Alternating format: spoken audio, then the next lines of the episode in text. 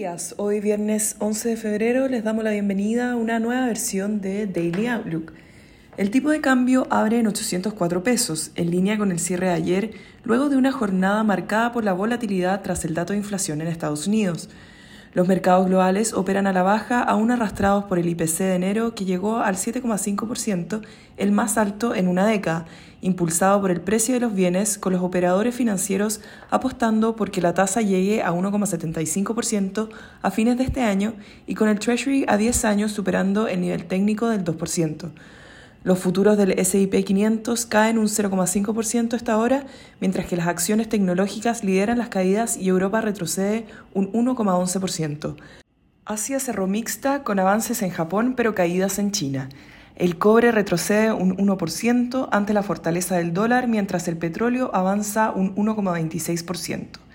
El elevado nivel de inflación a nivel global y en Estados Unidos sigue dominando la volatilidad en los mercados, luego de la cifra más alta de inflación en una década. Ayer los comentarios de James Bullard, quien tiene derecho a voto este año, favoreciendo tres alzas de tasa hasta julio y una de 50 puntos base en marzo.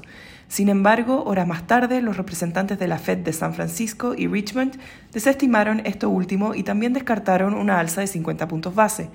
Goldman ve siete alzas este año, mientras que Citi proyecta un alza de 50 puntos base en marzo y la curva Swap asigna una probabilidad de 50% a este evento. Sin duda, no existe un consenso respecto al movimiento futuro de la Fed. En el plano económico, hoy tendremos datos de sentimientos de la Universidad de Michigan a las 12 horas. En Alemania, la última revisión de la inflación de enero se ubicó en 0,4%. En el plano local, no esperamos datos relevantes para la jornada de hoy. En relación a los técnicos, el tipo de cambio abre en 804, en línea con el cierre de ayer y operando niveles similares a la apertura hasta ahora. Técnicamente, los principales soportes serán 804 y luego 798, mientras que la alza a la resistencia estará marcada en 810.